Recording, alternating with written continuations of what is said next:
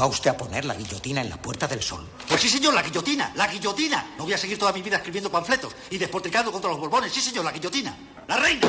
¡Zas! Guillotina. Los chulos de la reina. ¡Zas! Guillotina. Los chulos del rey. ¡Zas! Guillotina. Los ministros. ¡Zas! Guillotina. Los obispos que los rodean. Guillotina, guillotina, guillotina, guillotina. Todos guillotinados. Sí, señor, la guillotina. ¿Ha terminado usted? Sí, señor. Vamos a comer. Welcome to Carne, Carne Cru- Cruda, Cruda, the album. Join us for danger, excitement, innovations, and Emitiendo desde los estudios Goody para toda la galaxia. En colaboración con el diario.es. Carne cruda. La República Independiente de la Radio.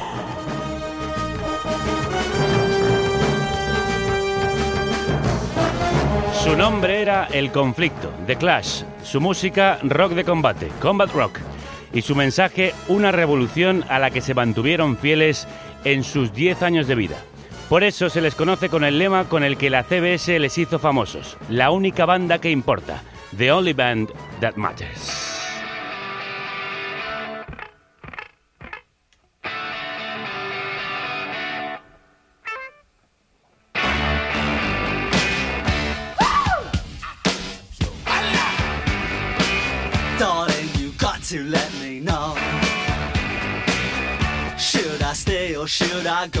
No se quedaron más que una década, pero fueron suficientes años para cambiar la historia de la música, llevar el punk más allá del género y convertirse en el referente del rock político en todo el mundo.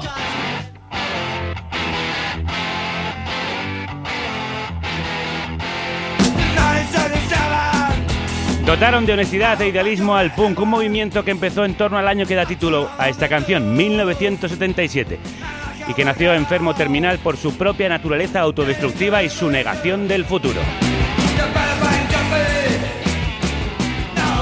Ellos, sin embargo, transformaron el escupitajo nihilista de los Sex Pistols en un mensaje de unidad. Querían progreso, no anarquía.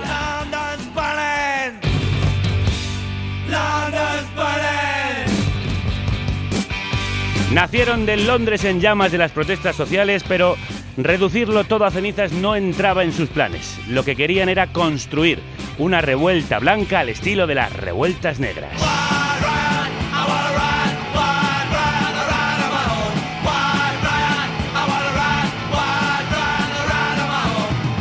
Declararon a gritos su hartura de los Estados Unidos y su imperialismo cultural y lucharon contra la ley. Lucharon contra la ley, aunque la ley ganara.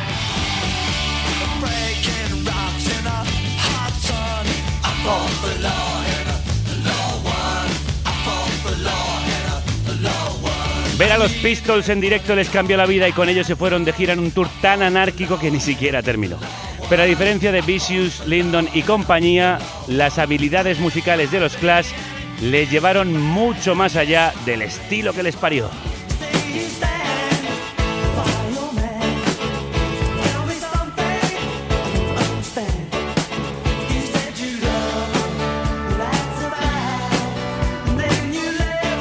El punk era un zapato que se les quedaba pequeño y que ellos estaban dispuestos a reventar caminando mucho más lejos. Primero hacia el reggae.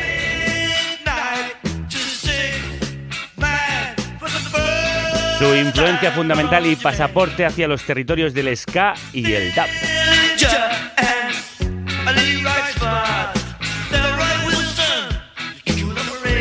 Ahí no fue difícil viajar al soul, al rockabilly, al pop más al jazz, incluso al hip hop.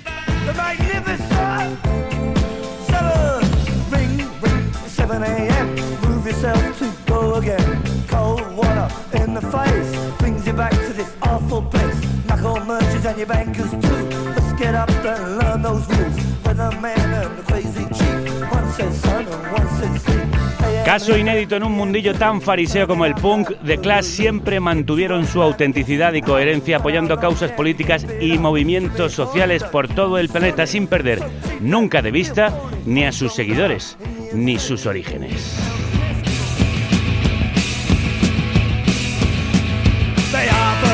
Me ofrecieron la oficina y me ofrecieron la tienda. Dijeron que cogiese lo primero que tuviesen. ¿Quieres hacerte en la BBC? ¿De verdad quieres ser un policía? Oportunidades laborales, de las que nunca se presentan. Solo te ofrecen trabajo para mantenerte alejado de líos.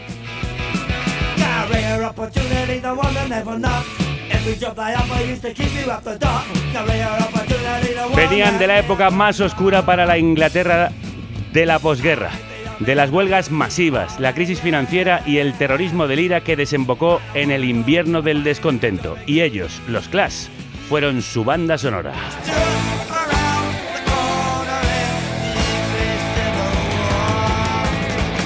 Cuatro jinetes que pusieron música a la rabia de esa guerra civil inglesa. Joe Strummer, Mick Jones, Paul Simonon y Topper Headon. Cuatro magníficos con un espíritu feroz que dieron voz a una generación y siguen resonando muchas generaciones después. Llamándonos desde Londres a la revolución. Llamando desde Londres al subsuelo. Salid de los armarios, chicos y chicas. Se ha declarado la guerra y la batalla va a comenzar.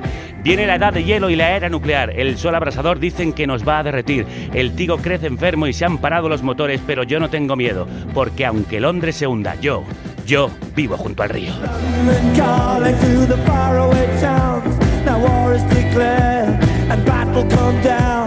London calling to the underworld. Come out of the cupboard, you boys and girls. London calling, now don't look to us. Phony Beatlemania has bitten the dust. London calling, see we ain't got no swing except for the rain and the crunch of thing. The ice is coming, the sun's zooming in. Meltdown expected, the wheat is going thin.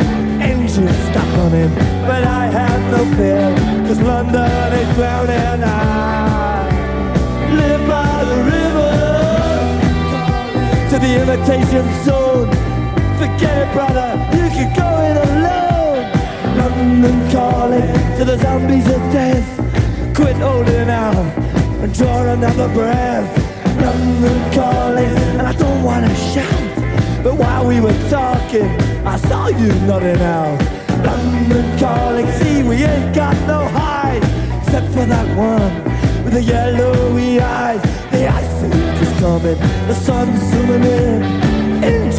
Engines stop running, the wheat is going big, a nuclear error. But I have no fear, cause London is drowning. I, I live by the river.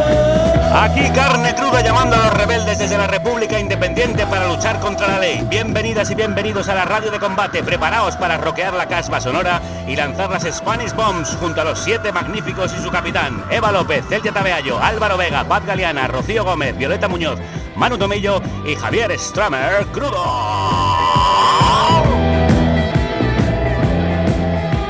Aquí, aquí llega el conflicto.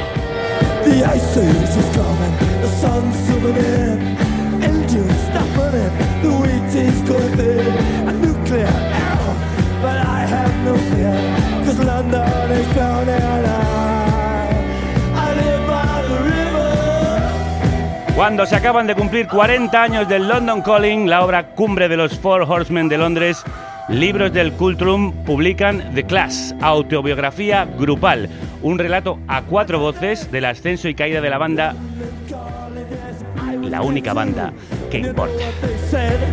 Y como dice Joe Stramer, nunca me he sentido igual.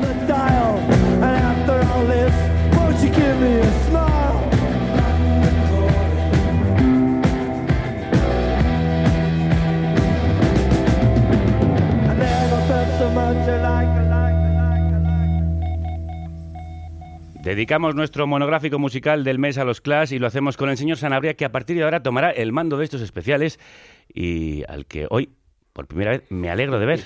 Porque es usted un dirty punk, es decir, feo como un demonio, pero nos ha preparado un banquetazo de uno de mis grupos favoritos. Bienvenido, Cruz Díaz. Crudos días, encantado de estar aquí. ¿Qué le ha parecido También. este pedazo de autobiografía grupal, los cuatro jinetes del apocalipsis contando su propia historia? Pues tiene los puntos fuertes que tiene una autobiografía eh, grupal, es decir, eh, los puntos de vista en primera persona También es verdad que son los textos que cogieron para el documental que hicieron en los 90, Westway to the World. Entonces tienes algunas partes que a lo mejor se quedan un poquito más flojas. La parte buena son las declaraciones en primera persona de ellas sin ningún tipo de cortapisa. La parte mala, las partes complicadas del grupo, sobre todo al final, cuando todos los conflictos y los malos rollos crecen, pasan un pelín de puntillas. Nosotros no, nosotros vamos a meter la mano en el barro y en el fango y lo vamos a hacer con una eminencia en la materia. Para repasar la carrera de los londinenses hemos llamado a uno de los mayores conocedores de la banda en nuestro país, el fundador del Ruta 66, autor de libros sobre la Velvet, Sonic Youth, Bruce Springsteen, O'Neill Young, Ignacy Julia, que en 1999 publicó el libro sobre los Clash Rock de Combate. Ignacio, crudos días. Hola, buenos días. Honrado de estar otra vez en Carne Cruda. Nosotros más honrados todavía de recibirte, además, para hablar de una de nuestras bandas favoritas. Ignasi, ¿qué supuso, supuso la irrupción de una banda como los Clash en el panorama musical de los 70? Bueno, eh, supuso, supuso un golpe realmente importante eh, y especialmente en el Estado español, porque, como bien sabes, eh, The Clash tuvieron quizá más influencia que otras bandas punk como los Sex Pistols, porque eh, su mensaje caló mucho más mucho más profundamente, eh, especialmente en zonas como el País Vasco, eh, creando todo un ah, movimiento musical, el rock radical vasco, que bebe eh, directamente de, bueno, de la enseñanza, de las estructuras musicales y de la radicalidad del mensaje de The Clash. Otra cosa es que, y luego podemos hablar de ello, The Clash fueron más pragmáticos que auténticos, porque eh, no se puede cantar contra el imperialismo de Estados Unidos desde una multinacional norteamericana como CBS. Eso es cierto. Eh, no se puede no se puede aceptar a un productor pues eh, norteamericano como Sandy Perman para un segundo disco que de alguna forma recorta y afeita eh, el sonido primario del primer disco y lo convierte en rock de FM para los Estados Unidos. Y sobre todo no se puede caer eh, bajo el hechizo de, el gran país norteamericano eh, cuando en su primera gira pues descubren ese paisaje que ellos habían hecho íntimo como todos los adolescentes de posguerra en Europa eh, ese paisaje mítico de Estados Unidos, ese imperialismo cultural y caen absolutamente enamorados pues de, los estilos musicales primigenios del rock and roll americano y eh, eso lo demuestran en London Calling que yo creo que es eh, su disco más importante y si quieres luego hablaremos sí, vamos de a llegar es el, disco más importante de The Clash. Sin querer contradecirte, es, es, cierto todo esto que has contado, pero también que ellos lucharon, por ejemplo, porque las entradas de sus conciertos siempre se mantuvieran a precios asequibles para sus seguidores, o que un disco como el London Calling, que es doble, o el Sandinista, que es triple, estuviera también a un precio asequible, asumiendo ellos parte de las pérdidas. Absolutamente de acuerdo. Mi, opinión, eh, mi opinión de alguna forma reflejaba lo que los críticos con The Clash em, eh, siempre les han echado en cara. Eh, digamos, pues es muy fácil criticar a un grupo que está aburrido de los Estados Unidos pero graba en una multinacional norteamericana. Yo creo que ellos realmente, en especial Joe Stramer, tenían una visión política del mundo muy clara y que eh, fueron pragmáticos, es decir, utilizaron los medios de producción que tenían a mano para eh, llegar al máximo número posible de, oyentes, ¿no? Y yo creo que eh, ese pragmatismo es absolutamente perdonable, ¿no? Porque si no, no hubiera llegado el mensaje, pues hasta los lugares a donde llegó, ¿no? Digamos que es muy romántico y muy bonito autoeditarte un disco y que lo escuchen 20 de tus amigos y otra cosa es otra cosa es tener el trampolín promocional que significaba pues que incluso en CBS Madrid se diera eh, trato de objetivo a un disco de los Clash porque no porque supusiera a lo mejor un éxito comercial asegurado, sino porque el punk era un fenómeno que ya había salido en el telediario y, que había una juventud eh, insatisfecha entre la que yo me encontraba en, ese momento, eh, que bueno, que iban a comprar ese producto aunque fuera etiquetado bajo, pues digamos, eh, la etiqueta de revolucionario. Hmm. Decía el crítico Mark Perry que el punk murió el día que los Clash firmaron con la CBS, pero quizá nació todo un movimiento de jóvenes descontentos que tenían una música que le llegaba a sus oídos. Javier Sanabria. Eh, buenos días, Ignasi. Eh, antes has empezado hablando de los Sex Pistols. Yo creo que es inevitable cuando hablamos de los orígenes de los Clash hacer estas comparaciones. ¿Cuáles son las analogías que encuentras y cuáles las diferencias más claras que ves entre los Clash, especialmente los Clash del principio y los Sex Pistols? Bueno, yo iría un poco más hacia el pasado y eh, pondría antes a los Ramones, a los Ramones. Em, el primer concierto de los Ramones en Londres es, digamos, eh, el, año cero del punk, porque ahí están todos los miembros de todos los grupos eh, viendo, viendo que es posible eh, desde el más total analfabetismo musical expresar en el lenguaje del rock aquello que quieres expresar, ¿no? creo que lo cuentan en la autobiografía grupal. después de ese concierto, todos los grupos punk londinenses eh, compran el LP de los Ramones y lo escuchan hasta la saciedad para, eh, para ver cómo lo han hecho, para ver cómo es posible con un acorde y medio, dos acordes, eh, construir canciones de rock que tengan la misma potencia que tenían pues las canciones de los grandes grupos de los primeros 70, los dinosaurios del rock, ¿no?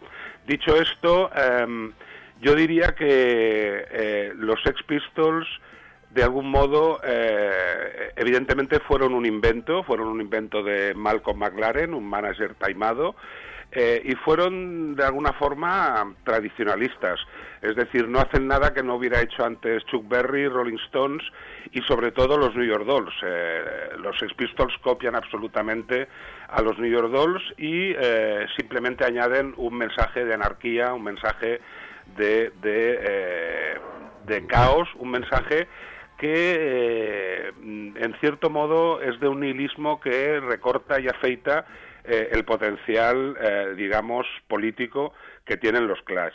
Los Clash empiezan con un disco absolutamente minimalista, mucho menos, digamos, sexy que, el Nevermind the Bollocks de los Sex Pistols, un disco ya con unos mensajes políticos muy claros y a partir de ahí van evolucionando hacia, hacia una apertura de miras que en los, en los Pistols no se da porque realmente lo de los Pistols es una combustión espontánea, nacen y mueren prácticamente en el mismo momento, pero los Pistols realmente ven que hay eh, musicalmente eh, un mundo, eh, un planeta, el planeta Tierra, muy grande, una gran ventana por la que ver otros tipos de música. Y yo creo que eso es lo que a partir de London Calling y después con Sandinista les convierte en, eh, en, un grupo que señala el principio absoluto de lo que serían los años 80. Absolutamente. Vamos a llegar hasta ahí, pero antes vamos a esos toscos inicios de la banda, cuando sonaban tan ásperos y austeros. Se forman en 1976 cuando Paul Simonon y Mick Jones, bajista y guitarra, invitan a Joe Stramer a cantar en su incipiente proyecto. Los inicios fueron duros, ellos lo cuentan. También tocamos en recónditos lugares en los valles de Gales, donde las cosas fueron aún peor. Después de un concierto, el presentador dijo, y la semana que viene tendremos un poco de música decente para variar. Durante los descansos, los bromistas nos desafinaban las guitarras y cuando volvíamos las enchufábamos, gritábamos un, dos, tres, cuatro y todos se meaban de risa. Joe Strummer.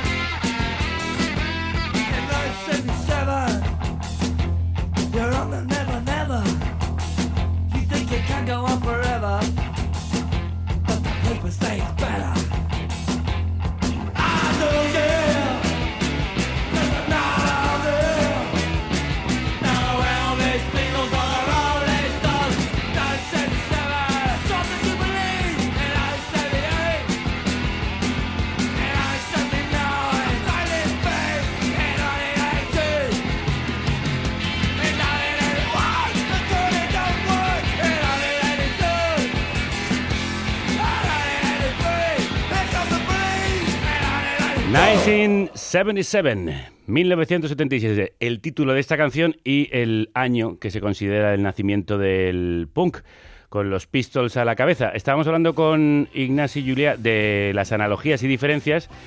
Los Pistols tuvieron a Malcolm McLaren que se inventa el fenómeno ¿Qué importancia tuvo Bernie Rhodes, el peculiar manager de los Clash, en la creación de la identidad de la banda? Bueno, yo creo que lo has definido perfectamente con, la palabra peculiar. Eh, Bernie Rhodes, eh, Bernie Rhodes, digamos que no tenía la visión eh, maquiavélica de Pigmalión que tenía Malcolm McLaren. Bernie Rhodes era, pues, el manager, digamos, currito, el, el tipo que gestionaba, pues las giras, las actuaciones, los ensayos, pero es un personaje pues eh, de menos voltaje intelectual, digamos, que, que Malcolm McLaren, aunque eh, como suele ocurrir en todas las bandas o en casi todas las bandas, pues eh, el papel de Bernie Rhodes tuvo tuvo su lado positivo, pero también su lado negativo porque acabaron acabaron fatal, digamos, ¿no? Con, con el grupo y especialmente con Joe Stramer. Eh, bueno, eh, a ver, en 1977 yo tenía 21 años, eh, tenía toda la vida por delante, eh, quería comerme el mundo y, en ese sentido entiendo perfectamente qué sentían y cómo eran los cuatro miembros de The Clash, ¿no?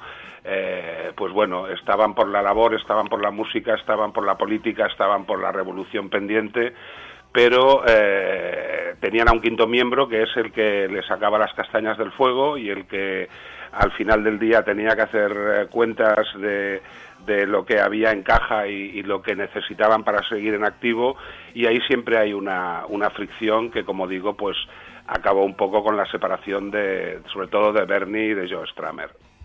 Ignasi, eh, visto en perspectiva, la intención de, los Clash, sobre todo desde el principio, era trascender de, lo local a lo, a, la a lo universal, salir de Londres enseguida.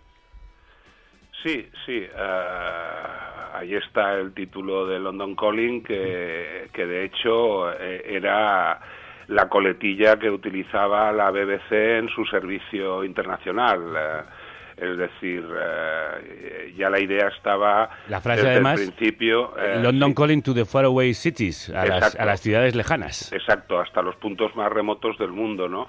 Eh, yo creo que esa visión internacionalista es lo que realmente les hace evolucionar, como he dicho antes, y, y lo que y lo que funda todo un movimiento y un tipo de conciencia distinto en el rock, ¿no? Porque el rock había estado muy, eh, muy encerrado en eh, Occidente y sobre todo en el mundo anglosajón. Eh, digamos que el rock es parte del imperialismo cultural norteamericano, estadounidense.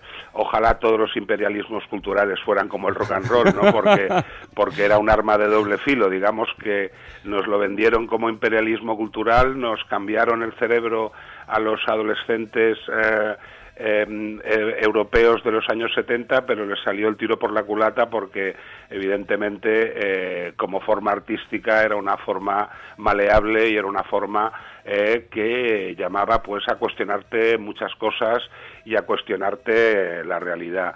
Pero sí, yo creo que en esa amplitud de miras, en ese globalismo está realmente eh, la lección de The Clash y está lo que luego vemos eh, en los 80, como he dicho antes, no solamente el eclecticismo en la música pop que empieza pues a fundar nuevos estilos y subestilos y subgéneros, sino que empieza a darse cuenta de que el mundo es un lugar mucho más grande que el patio trasero de tu casa en Londres eh, o en Nueva York o en Los Ángeles y eh, sobre todo pues que ese mundo ese mundo eh, tiene una influencia grande en cómo vivimos también en nuestras ciudades de Europa no eh, bueno ellos enseguida se interesan por el reggae. Es muy interesante la unión entre reggae y punk desde el principio. Es muy interesante porque porque de alguna forma conecta a una juventud blanca eh, y de clase media o de clase proletaria eh, insatisfecha y sin ningún futuro porque está en la cola del paro directamente al salir de la escuela pública eh, los conecta con otra realidad que es la de la inmigración en Londres jamaicana, que también eh, pues es una es una parte social segregada.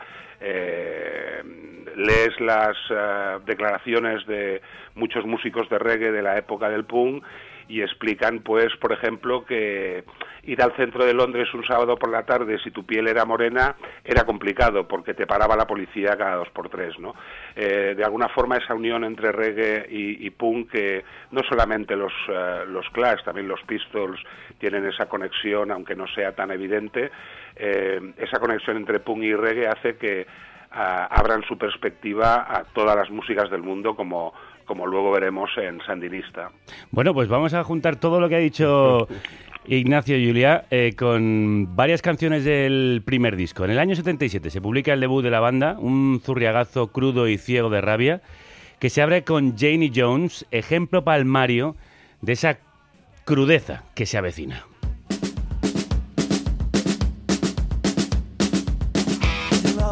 Escribí las notas en el mástil del bajo y era cuestión de suerte si me salía un mi o un sol.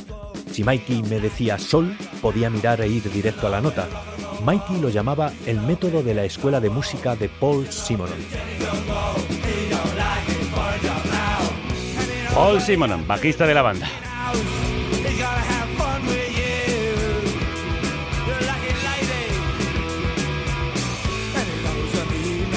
When his job is done. He'll be over in a sophomore year. He's a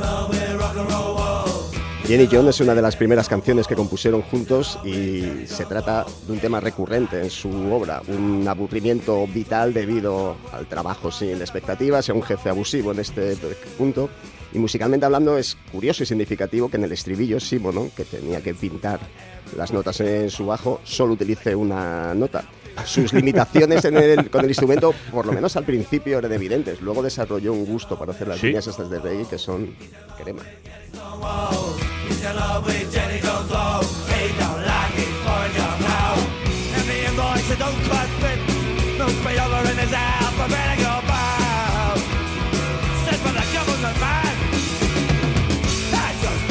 El método de la escuela de música de Paul Simonon. ¿De dónde venía eh, musicalmente el grupo? Porque proclamaban no Elvis, no Beatles, no Stones, pero ellos eran fans de todas esas bandas. Sí, absolutamente. A ver, todo, todo empieza y acaba en los Beatles, digamos, ¿no?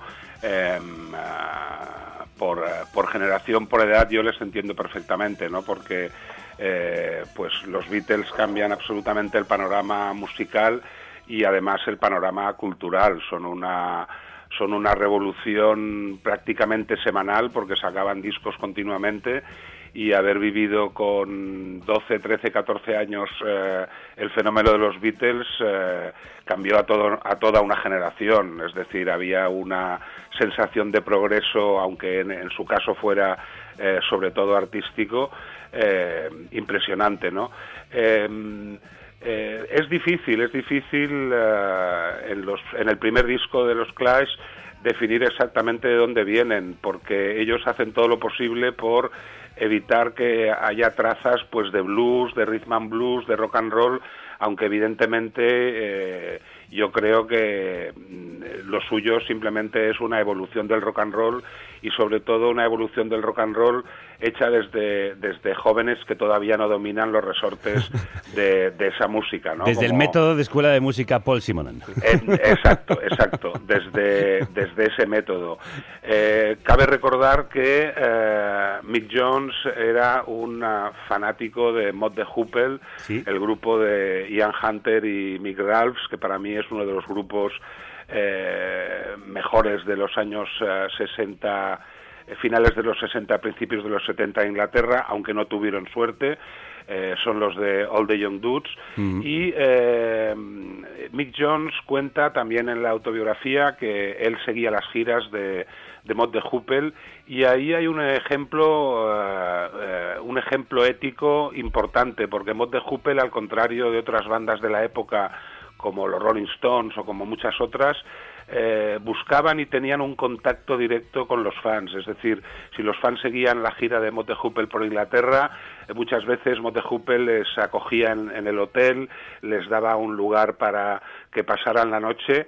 Había esa sensación de que de que porque estuvieras encima del escenario no era superior al que estaba en, en, la platea, el que estaba viendo el concierto, y había esa sensación de que el arte realmente eh, no lo crea solamente el artista, sino que necesita de, de, la realimentación del público, en este caso del oyente. Yo creo que esa es una lección de Mott de Huppel que Mick Jones tiene muy presente y que, y que los Clash pues... Eh, eh, siguen como ejemplo. Eh, otro libro de, de, libros del Cultrum, el libro de eh, reseñas de y artículos de Lester Banks, sí, tiene vamos un, a hablar después, sí. Claro, tiene un tiene un, un fenomenal artículo que salió en New Musical Express por entregas en la época donde básicamente Lester Banks lo que hace es contemplar eh, no solamente lo musical, sino la forma en que se relaciona el grupo con sus fans y la forma en que esa relación pues en algún momento puede acabar eh, estropeándose, ¿no? Es, es muy interesante. Yo creo que, evidentemente, aunque hicieran muchos esfuerzos por, por eh, grabar un primer disco donde de algún modo ellos eh, iniciaran un ciclo nuevo y un año cero del punk, eh, hombre, habían mamado mucha música y, y realmente, pues, eh, en el fondo ahí está ese rock and roll eh, que viene desde Chuck Berry, aunque ellos en esa canción, pues, eh, quieran criticar a Elvis Presley y a todo lo que representaba. ¿Sabes lo que nos pasa contigo, Ignasi? Que estás adelantando tantos temas de la entrevista. Pero bueno, lo recuperaremos. De hecho, hacemos ahora una recuperación. Antes hablaba Ignacio Julia del el antiimperialismo de los Clash, que está ya en ese primer disco en temas como este I'm So Bored with the USA.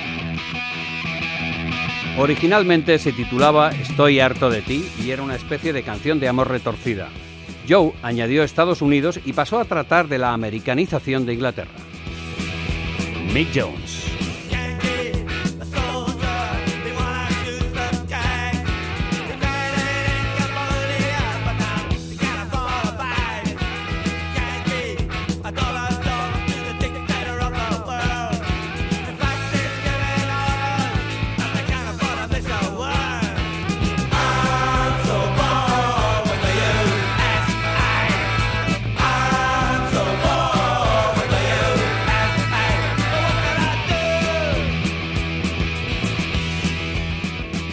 La canción es una punzante crítica a la exportación cultural yankee y fue usada como inicio de los conciertos americanos de la banda, creando no poca controversia entre los fans más cerriles que no acababan de pillar la broma.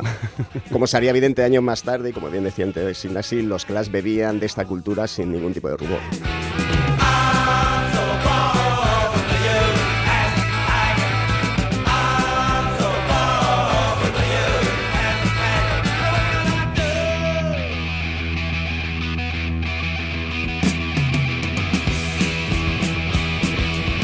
De toda la cultura americana y negra bebieron después, en los años posteriores. Vamos con otro de los temas que apuntaba Ignacio Juliá, también ya referido en su debut, esa búsqueda de una revuelta blanca al estilo de las revueltas negras. Una cosa es decir, quema los coches, quema el gueto, y otra bien distinta, prenderle fuego a un automóvil. Joe Strummer.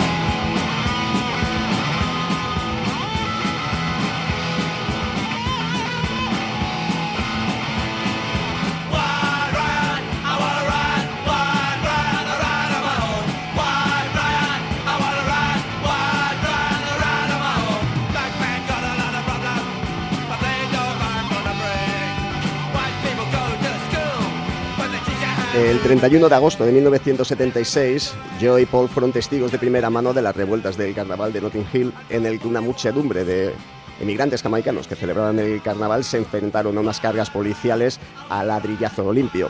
Esto inspiró a Stramer a sugerir una revuelta similar de la juventud obrera blanca, que le parecía demasiado acomodada. Por supuesto, algunos análisis simplistas se quedaron con la palabra blanca y le cayeron improperios por esto, a pesar de su declarada actitud antirracista.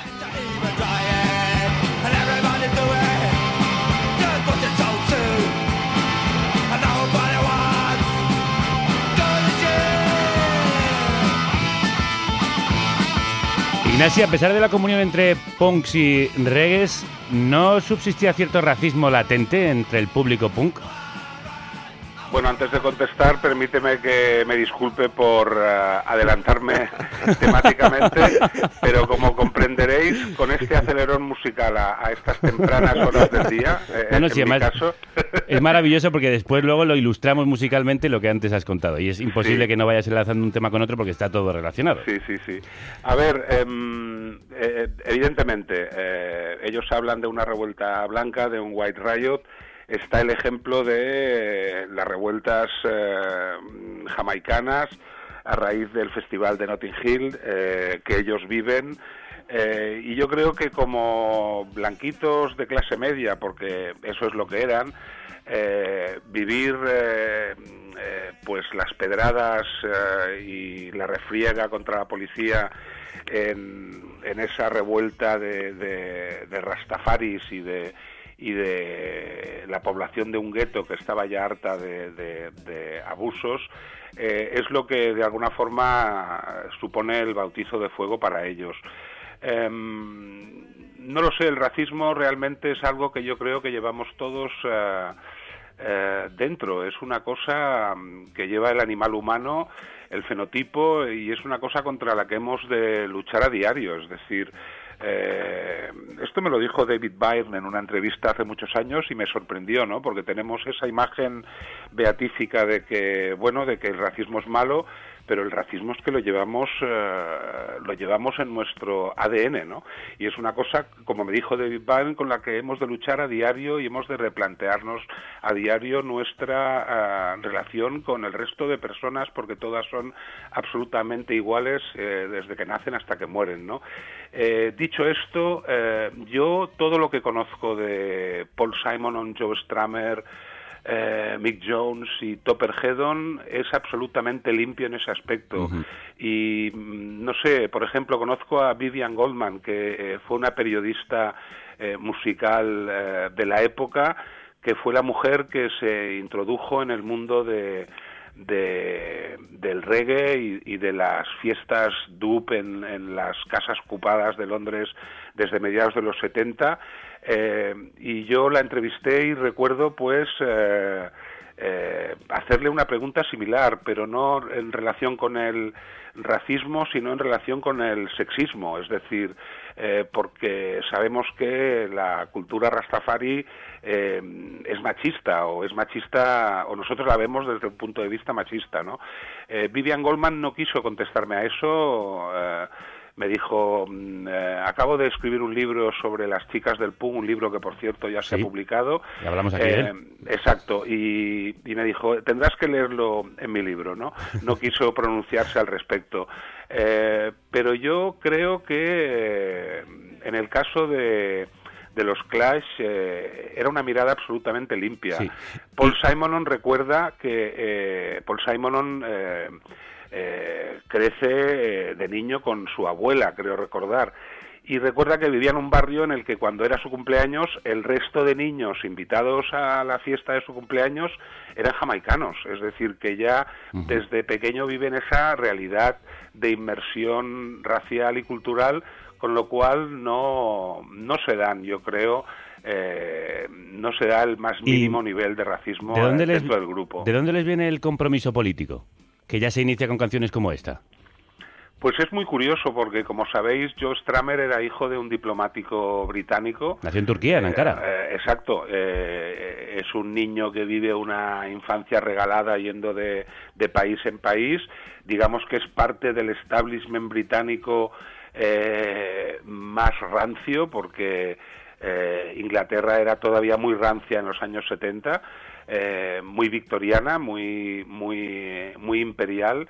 Y yo creo que, bueno, eh, esto ocurre también, yo creo, en, en España. Es decir, eh, hay un momento en que la clase media y los niños de derechas llegan a una conciencia de que, de que, bueno, de que el mundo es otra cosa, ¿no? Y, y, que, y que el mundo no va en una buena dirección y que tienes que distanciarte de cómo está yendo el mundo y a lo mejor cuestionarlo eh, de forma crítica e intentar cambiarlo. Eh, sabemos que cambiarlo es si no imposible, eh, bastante complicado, pero yo creo que ese es, esa es la tarea que todo artista debe imponerse. Yo creo que en su caso, en el caso de Joe Stramer, por haber vivido esa infancia regalada, hijo diplomático, y en el caso de Paul Simonon, por haber vivido en un, en un gueto y haber, eh, y haber eh, tenido una infancia, digamos, distanciada de lo que era la clase media alta, pues ya surge esa semilla de, de cuestionamiento de la realidad social y política y de, y de crítica al sistema. Mm, que sigue desde el mismo título en el siguiente disco. Give them enough rope, darles suficiente cuerda, en referencia a la cuerda con la que se ahorcaba, especialmente suponemos que en el oeste, porque la portada es una portada spaghetti western total, eh, con un muerto tirado en mitad del desierto y un cuervo comiéndole las tripas como nos comían las triplas con sus canciones. La grabación de ese disco fue el parto más aburrido de mi vida. A todo le encontraban defectos y supuso un contraste absoluto con el primero. Paul Simon.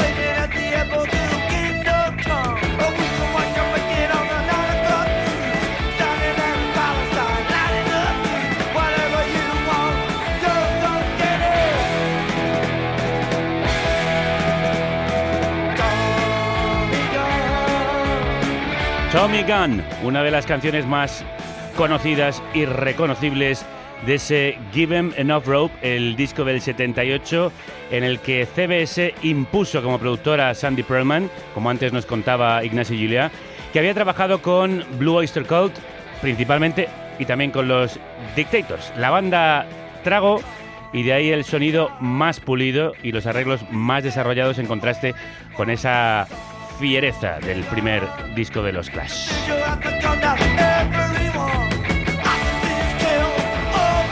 Se considera este Given Enough Road como un puente entre el primer disco y lo que iba a venir, que era el London Calling. Eh, y bueno, mientras que otros fans, algunos fans lo reverencian, otros tienen una opinión bastante negativa. ¿Cuál es tu veredicto, Ignacio? Bueno, yo debo confesar que quizá he escuchado más eh, Give Them Enough Rope que el primer álbum.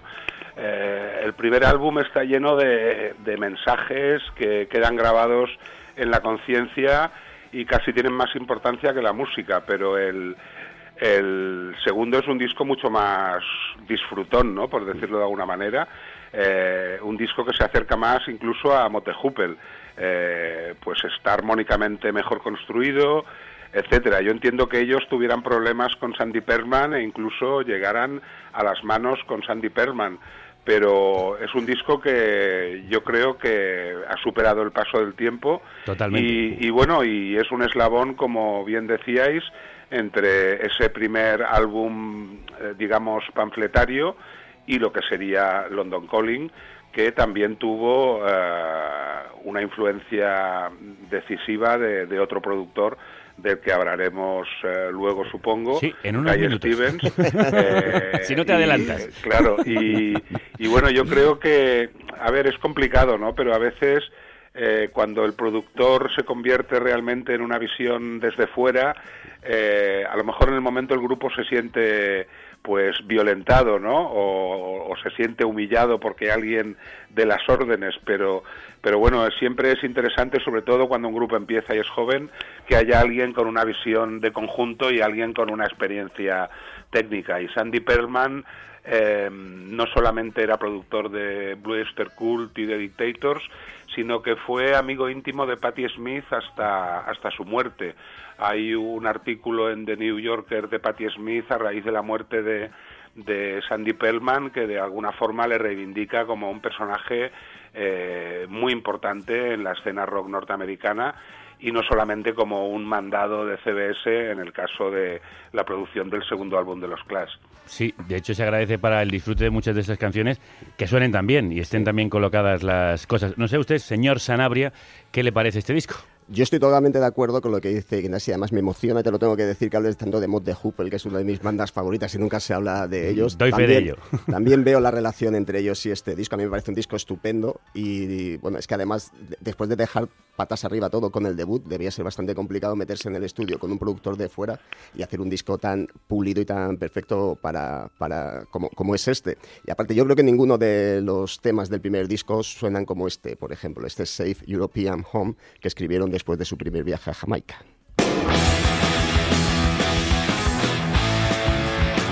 A los locales les debíamos parecer una extraña pareja. Estoy sorprendido de que no fuéramos cortados en filetes y servidos con patatas. Mick Jones.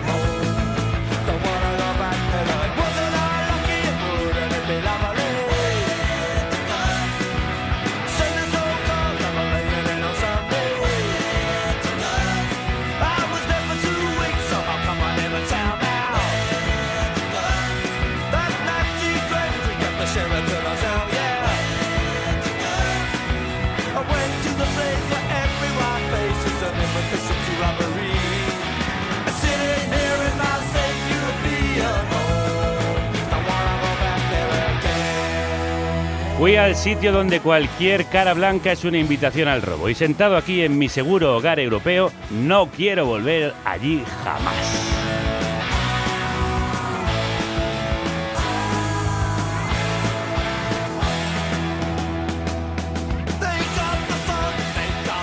Los Clash reflejando en una letra ese racismo blanco y europeo del que estábamos hablando antes y que caracterizó muchos de sus más afilados mensajes.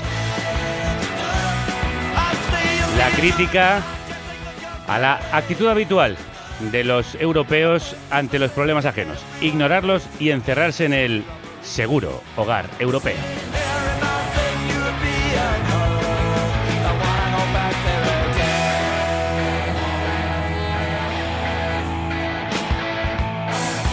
Como decía antes el señor Sanabria, esto relata el primer viaje a Jamaica de Mick Jones y Joe Stramer, donde hicieron el primo, Como todo buen europeo, la verdad que va a Jamaica. pero donde supongo que tuvieron una iluminación, Ignasi. Sí, eh, evidentemente. Hicieron el primo porque, hombre, no se puede llegar a, a Kingston y salir a la calle a pillar marihuana y que te den el palo, ¿no? Eh, digamos que lo de Safe European Home a lo mejor surge de ahí, ¿no? Eh, me vuelvo a casa. Claro, me, me vuelvo a casa que, que, que esto es demasiado violento, demasiado heavy para lo que estamos acostumbrados. Eh, evidentemente yo creo que, bueno, ellos conocen la cultura del reggae y, y cuando visitan Jamaica, pues ya eh, digamos que es la confirmación de que es una música increíblemente única, singular, eh, digamos que circunscrita a una isla, pero que es una música que tendrá con el tiempo un alcance universal, ¿no? Está Bob Marley ya está, digamos, entre las eh, grandes estrellas del rock eh, y bueno, eso yo creo que es algo imparable y que llega hasta nuestros días. Pues hasta los días del London Calling vamos a llegar, por fin a ese disco que sin duda alguna es la piedra filosofal y además el vértice central de la carrera de los de Londres. Año 1979 se publica London Calling, del que hemos escuchado ya el tema que le da título, donde uno de los temas más celebrados, especialmente en este país, es Spanish Bombs.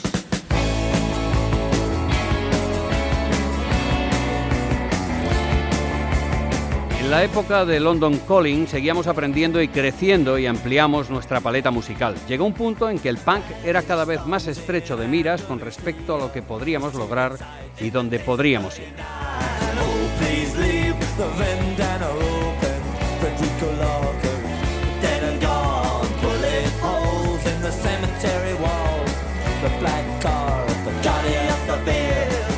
Mick Jones, guitarra, los Clash. I'm flying in on a DC-10 tonight. Spanish bombs, you have to get away Benito.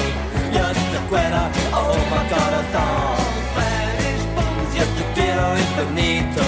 You're the quitter, oh my god, a thong. Spanish weeks in my disco casino.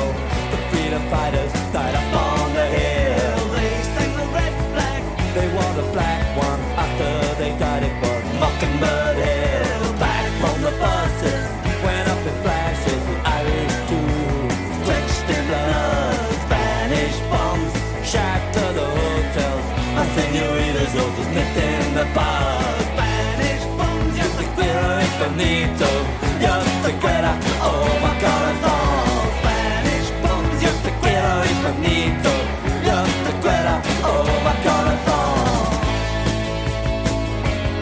Este mejunje de ideas Maravilloso, de Stramer maravilloso, sobre lo nuestro amo. país, con un español macarrónico. Luego les devolvimos la pelota con los grupos indies de los 90 y su inglés.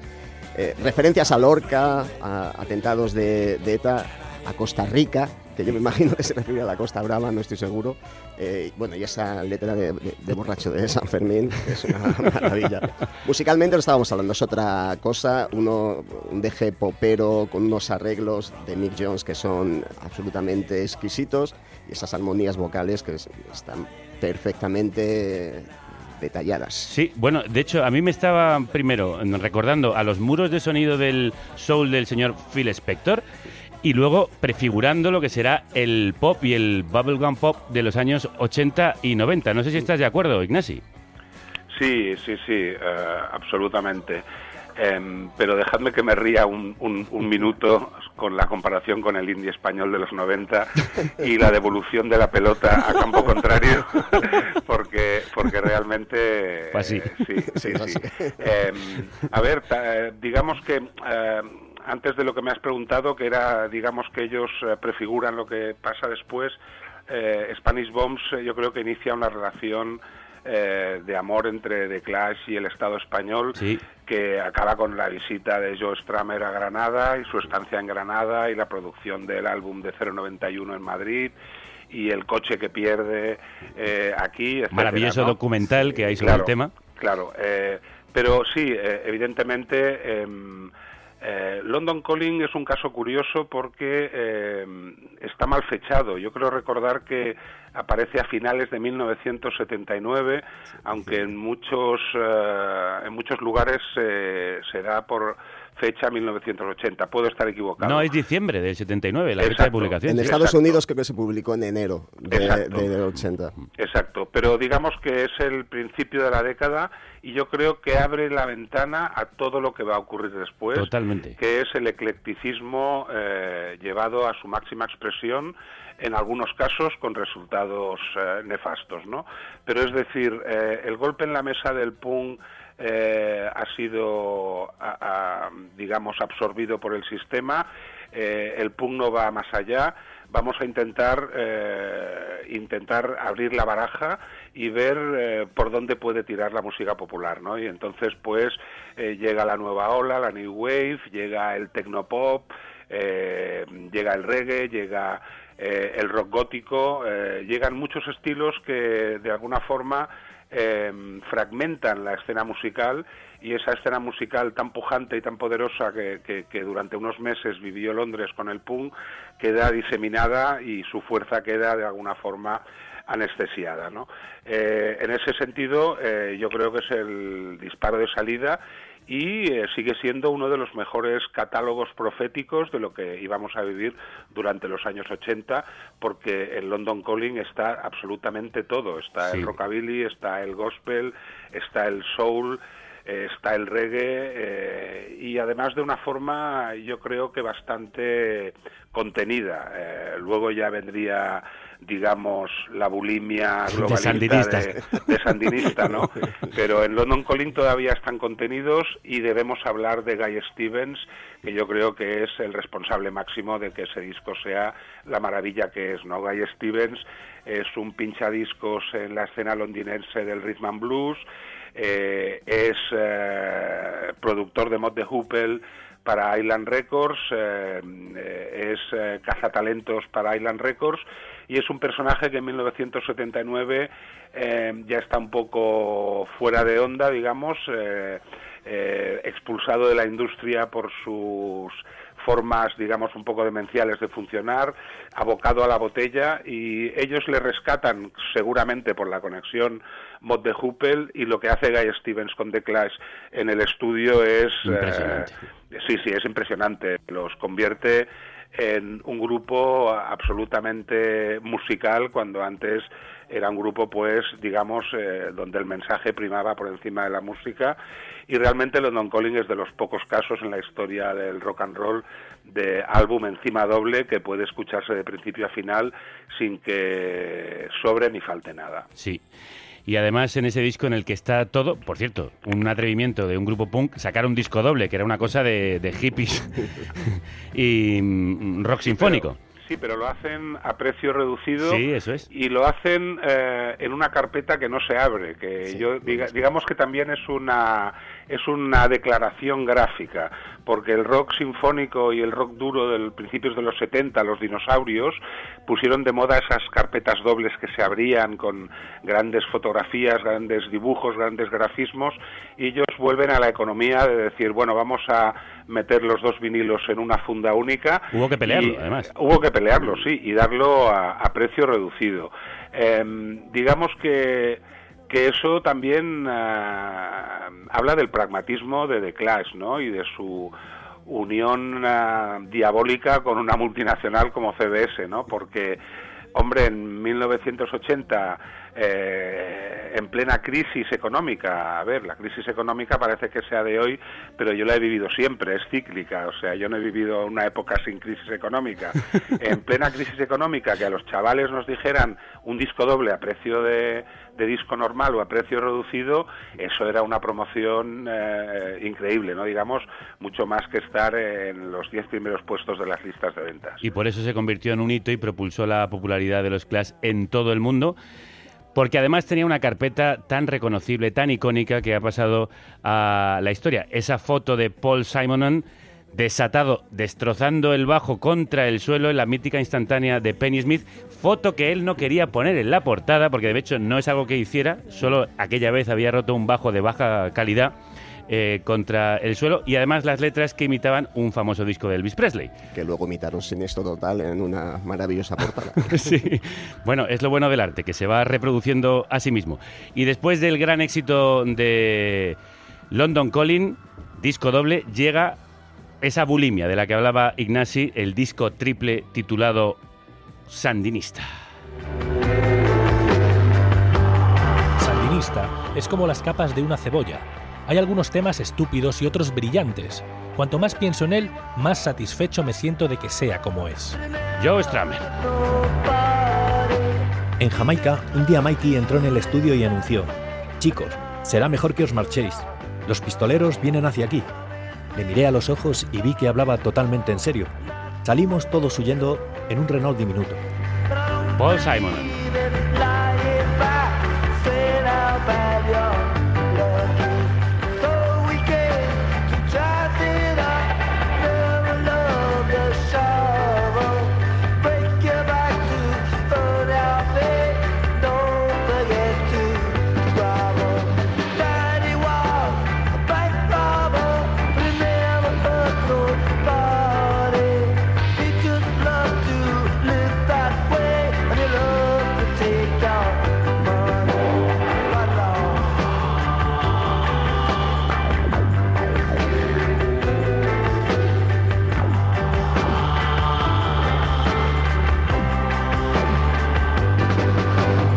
Bank Robber, el ladrón de bancos, uno de los temas de Sandinista.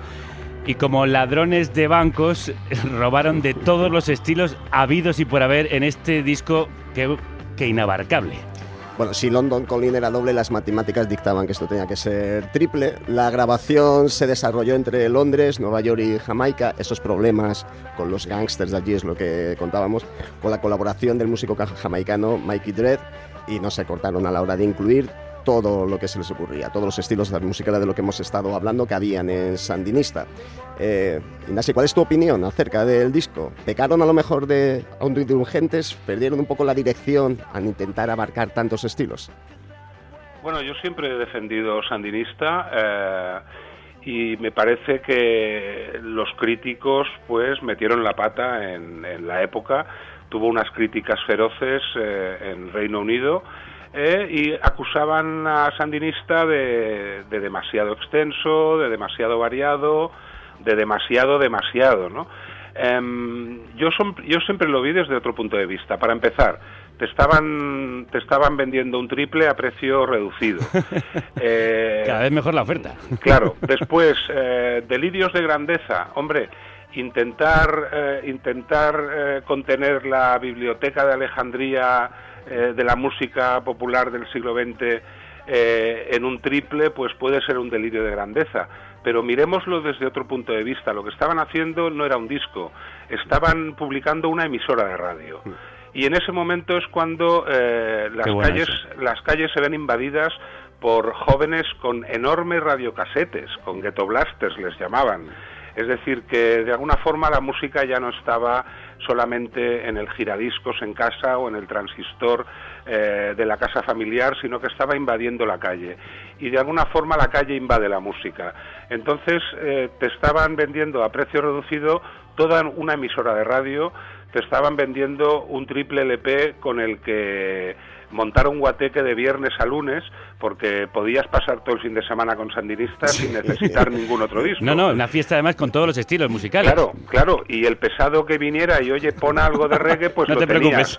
Claro, oye, pon rock and roll, que esto de la música jamaicana no es lo mío, también lo tenía, ¿no?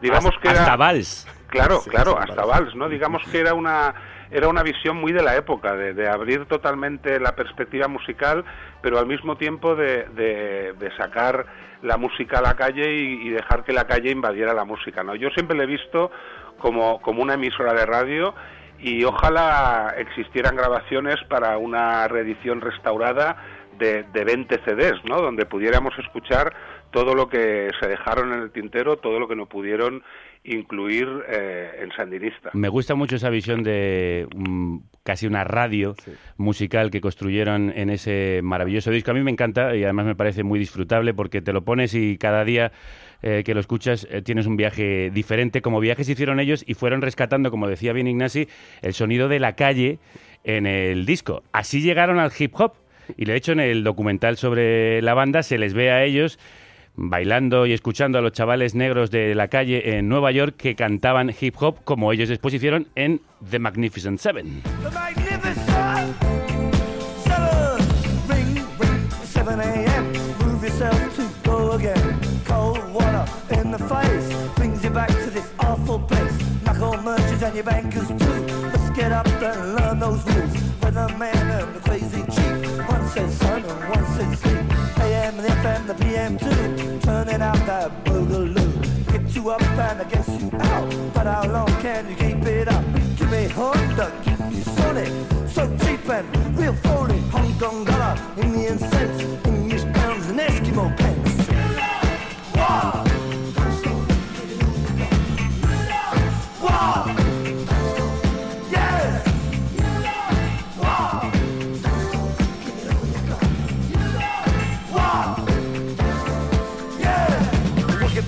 Solo por este bajo, que se lo pueden perfectamente haber robado a Grandmaster Flash, merece la pena un disco como este. A principios de los 80, los Clash se habían convertido ya en una banda enorme en Estados Unidos, a la altura de los grandes clásicos. Y antes lo citabas, Ignasi, tú tradujiste el libro de Lester Banks, Reacciones psicóticas y mierda de carburador, en el que se refleja bastante bien el choque cultural entre los Clash y los críticos americanos. ¿Cómo eran entendidos en Estados Unidos? ¿Como algo exótico o eran realmente una banda del momento? Bueno, yo creo que eran una banda del momento, aunque digamos que su éxito en Estados Unidos eh, eh, fue limitado, o sea, no fue un éxito eh, como el que de alguna forma ellos intentan vender en ese vídeo de Should I Stay or Should I Go, en que van en un descapotable hacia Sea Stadium y actúan en Sea Stadium ante una gran multitud. A ver, en ese concierto ellos eran teloneros de los Who, es decir, eh, lo que yo sé y lo que yo recuerdo es que tocaban en locales como el Palladium en Nueva York, eh, que eran locales pues de 2.000, 3.000 personas, pero sí que es cierto que eh, de algún modo sus giras por Estados Unidos em, llaman la atención de los chavales que habían sido punks y que estaban evolucionando hacia el hardcore, que era una versión éticamente más interesante del, del punk británico y del punk de Nueva York. Eh, y también pues por esa variedad estilística atraen a un público nuevo, ¿no? Pero digamos que sería un éxito pues eh, limitado aunque importante, ¿no? Aunque importante. Y bueno, sí, ellos están eh, en los principios del hip hop y como habían hecho antes con otros estilos, pues enseguida lo, lo absorben, ¿no? Yo creo que Sandinista es el artefacto perfecto para darle en la cabeza a cualquier eh, persona que hable de apropiación cultural, ¿no? Esa enorme tontería, ¿no? Porque, a ver, o sea, lo de la apropiación cultural es algo que está en la cultura desde, desde, desde vamos, desde, desde Babilonia, ¿no? Digamos, no hay nada más eh, eh, babilónico que la apropiación cultural. Em, en ese caso han sido muy criticados, también lo fueron en la época, ¿no? Eh, el rock era una carretera de dirección única, el rock era una música plagada de dogmas, era una música machista, era una música que distanciaba al público del artista eh, en los primeros años 70. Los que teníamos 16, 17 años en esa época, pues nos hartamos un poco ¿no? de esas figuras que iban en una sola dirección eh, lo de los Clash fue muy refrescante. De hecho, pues abrieron las compuertas a todo tipo de, sonidos y no hay nada mejor para educarse que, abrirse de orejas y, abrirse de ojos y ver que el mundo no se reduce a lo que nos quieren eh, eh, vender o, los alimentos que nos quieren imponer, ¿no? Yo creo que fue muy importante y lo vemos desde ahora, desde décadas después y realmente eh, lo que hicieron The Clash eh, cambió el curso de, la música popular hasta ahora, vamos, yo creo que la sigue cambiando. Absolutamente, en solo 10 años además, estamos llegando ya al término de su carrera tan breve como intensa el año 82 supuso el regreso de Bernie Rhodes. Al que habían despedido en la época de London Calling por estas diferencias y estas luchas de, poderes. Eh, alternaban cosas como tocar, como decía antes, 16 noches seguidas en, en Nueva York, tocar en el US Festival delante de 200.000 personas pero también se alternaban con unas decisiones extrañas. Hemos dicho que Rhodes era un tipo bastante errático y peculiar. Por ejemplo, no vendían entradas en una gira de Escocia y mandó a Joe Stramer desaparecer durante unas semanas sin dar señales de vida para, suspender la, gira. Lo peor de todo esto se lo llevó Topper Batería. Que, hemos hablado poco de él, por cierto, y en Sandinista es un auténtico escándalo. Un músico además espectacular, no solo como, como batería. Lo peor, decíamos, es que en esta época se enganchó a la, a la heroína, tanta gira y tanta tanta fama, y empezó a dar signos de, de flaqueza. Esta época final, año 82, ya fue como un poco el principio del final. El éxito posterior de Combat Rock yo creo que les sirvió a lo mejor para tirarse hacia adelante sin pensar demasiado. Has dicho la mitad de la carrera. Estamos en el año 1982, llevan cinco años tocando. sí, sí, pero lo que queda ya es prácticamente la despedida. ¿Cómo empezó el principio del fin? ¿Qué es lo que llevó a la disolución del grupo? ¿Esas extensas giras, el agotamiento, parte de la fama?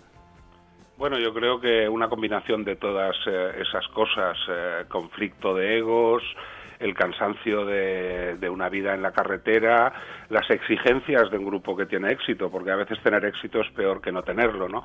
Em, en ese sentido, pues eh, también se da un agotamiento, ¿no? digamos, artístico. Combat Rock es un disco, pues, muy digno. Eh, es un disco donde siguen explorando, pues, el dub y, y otras sonoridades. Yo recuerdo que es un disco, por ejemplo, en el que colabora Allen Ginsberg, el eh, poeta de la Beat Generation, si no recuerdo mal. Eh, pero bueno, digamos que ya no tiene el impulso que tenía London Calling y que, y que luego tuvo el expansivo sandinista, ¿no? Eh, de todas formas, yo soy amigo de las carreras cortas. es decir, no sé, Velvet Underground, cinco años, Stooges, cinco años. digamos que tenemos una imagen mucho más eh, auténtica y mucho más real de esos grupos que de los Rolling Stones, ¿no? Que siguen por ahí, pues, meneando el trasero e intentando vendernos viejas revoluciones que ya no son revoluciones, ¿no? que ya son giras patrocinadas por grandes corporaciones. Eh, en ese sentido, yo creo que eh, bueno, esa brevedad de la carrera de los Clash juega a su favor, ¿no? porque si siguieran todavía en activo, pues seguramente hubieran hubieran estropeado todo lo bueno que hicieron en su época.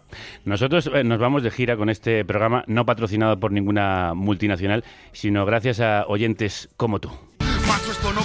Carne cruda no para. Esto no para porque nadie este jueves 20 de febrero a las 7 de la tarde. Volvemos a Valencia.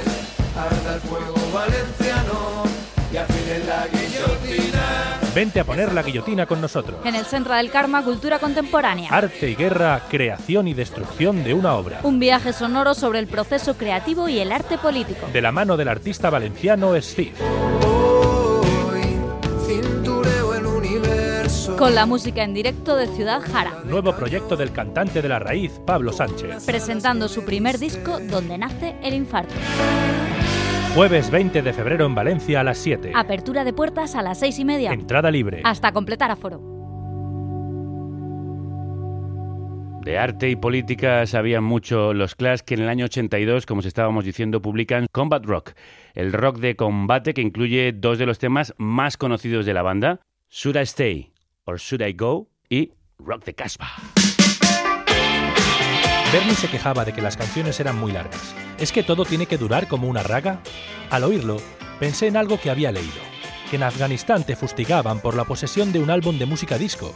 Así que transferí esa frase de Bernie a los líderes religiosos que intentan impedir que la gente escuche música.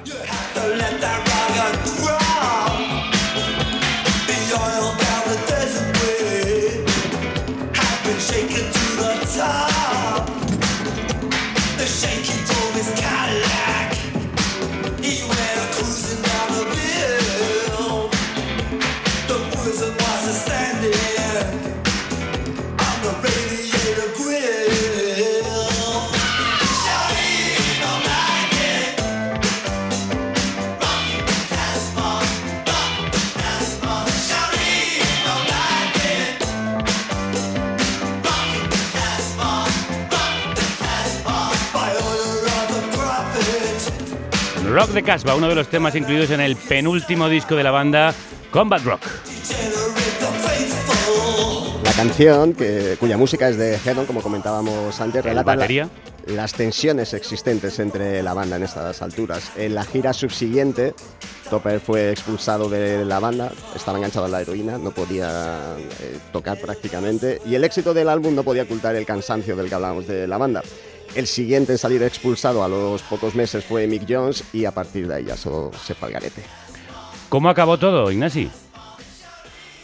Bueno, acabó como el Rosario de la Aurora, ¿no? Eh, acabó pues, como acabó, ¿no? Eh, Joe Stramer grabó un último disco, Cut the Crap, em, con Mercenarios, aunque ahí estaba el primer batería, Terry Chimes, pero digamos que fue un disco que fue masacrado y la historia acabó mal. Lo que pasa es que luego, pues, eh, tanto Mick Jones como Joe Stramer hicieron carreras en solitario muy dignas, muy decentes.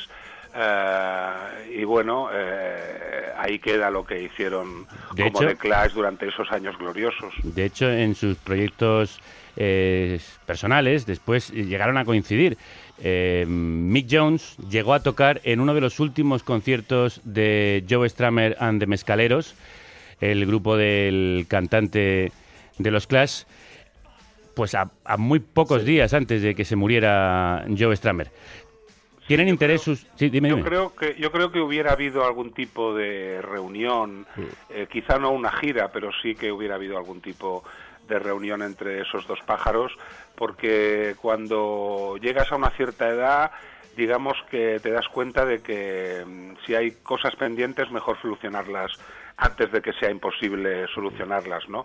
Hubo un acercamiento y después también en los 90 hubo una oferta millonaria del Festival Lollapalooza para reunir a The Clash que ellos eh, declinaron, es decir, eh, hubo rumores bastante insistentes en que podía ser posible que, que Lollapalooza aquel año eh, tuviera como cabeza de cartel a The Clash, pero al final eh, no, no sucedió. ¿Y cuál es el legado que ha dejado el grupo? Después, ¿quién ha heredado este trono y, y cuáles han sido las consecuencias en la música? Bueno, yo creo que las consecuencias eh, están ahí en London Calling y Sandinista, como hemos dicho antes. Eh, ellos abrieron las compuertas a un eclecticismo que, que ha sido muy fructífero desde entonces. Eh, a ver, sería, sería dificultoso dar nombres, ¿no? Pero eh, evidentemente cualquier eh, grupo de rock o de punk rock que eh, tenga en su agenda cuestiones políticas les debe absolutamente todo. Hombre, yo creo que desde Cortatu, Clash, ¿no? desde Claro. Cortatu hasta Rage Against the Machine no existirían si no hubieran estado los, Exactamente, los Clash. E incluso grupos ah, más actuales, es decir, mucho más jóvenes. Eh, digamos que ellos, eh, de alguna forma, lo que hicieron fue validar el hecho de que el rock pudiese tener un mensaje político o pudiese plantear un cuestionamiento del sistema que en décadas anteriores era una cosa que se había reducido a los cantautores folk, ¿no? Y, y a los que venían de Woody Guthrie, digamos, ¿no? Eh, el rock era una cosa mucho más eh, apolítica. Desde los Clash eso cambió absolutamente y cualquier persona que empuñe una guitarra actualmente y escupa contra el sistema o contra el estado de las cosas les debe absolutamente todo a The Clash. Eh, y no me gustaría despedirme sin, sin mencionar el día en que conocí a Joe Stramer en Barcelona junto a Claro. Fermín, junto a Fermín Muguruza. Eh, fue un concierto extraordinario de los Mescaleros en el que también hubo temas de The Clash y recuerdo saludarle después y recuerdo que en sus manos eh, tenía eh, un volumen muy leído, muy tocado de la antología poética de la generación del 27. Es decir, que su obsesión por España y la cultura española siguió presente hasta los últimos días. Pues como siempre ha sido una gozada y una pasada, Ignasi, hablar de música contigo y escucharte recordar e ilustrarnos con tu sabiduría. Es un placer, compañero. Gracias a vosotros y como he dicho, muy honrado de estar una vez más en carne cruda y ojalá eh, vuestro futuro sea tan brillante como el que me gustaría que fuese. Gracias, un abrazo muy fuerte. Un abrazo. Adiós. Bueno, pues ahora tengo la misma duda que los Clash. ¿Debo irme o quedarme? Me lo tienes que hacer saber. Un día está todo bien, al siguiente todo mal, así que si quieres que te deje en paz, me lo tienes que aclarar. Esta indecisión me está matando. Si no me quieres, libérame ya. Si me voy, habrá problemas, pero si me quedo, habrá aún más.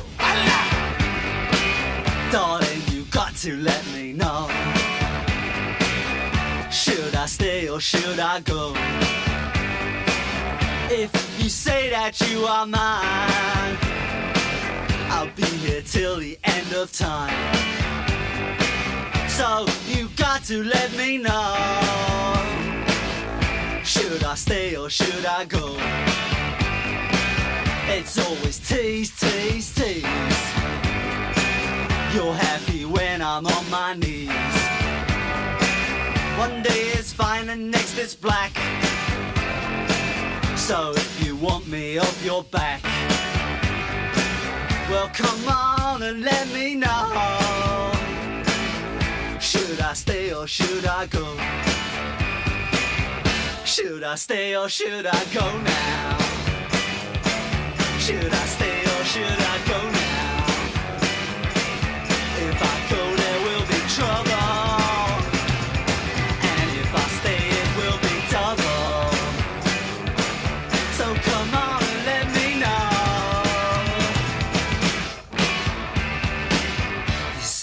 Indecision's bugging me. Indecision, really set me free. Exactly whom I'm supposed to be. Don't you know which clothes even fit me? Come on and let me know. Should I cool it or should I blow?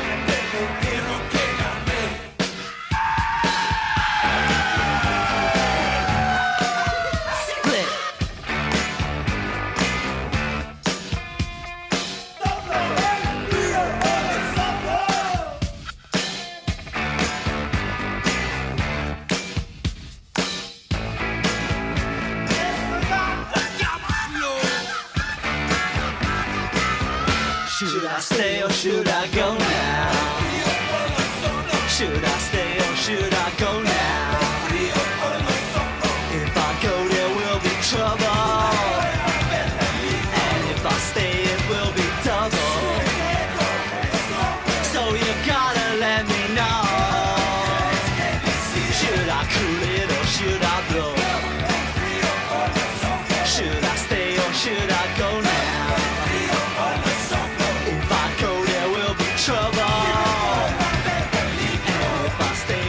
Si me lo pregunta usted, señor Sanabria, ya sabe cuál es la respuesta. No, yo debe- me debería ir. sí. Vaya yendo ya.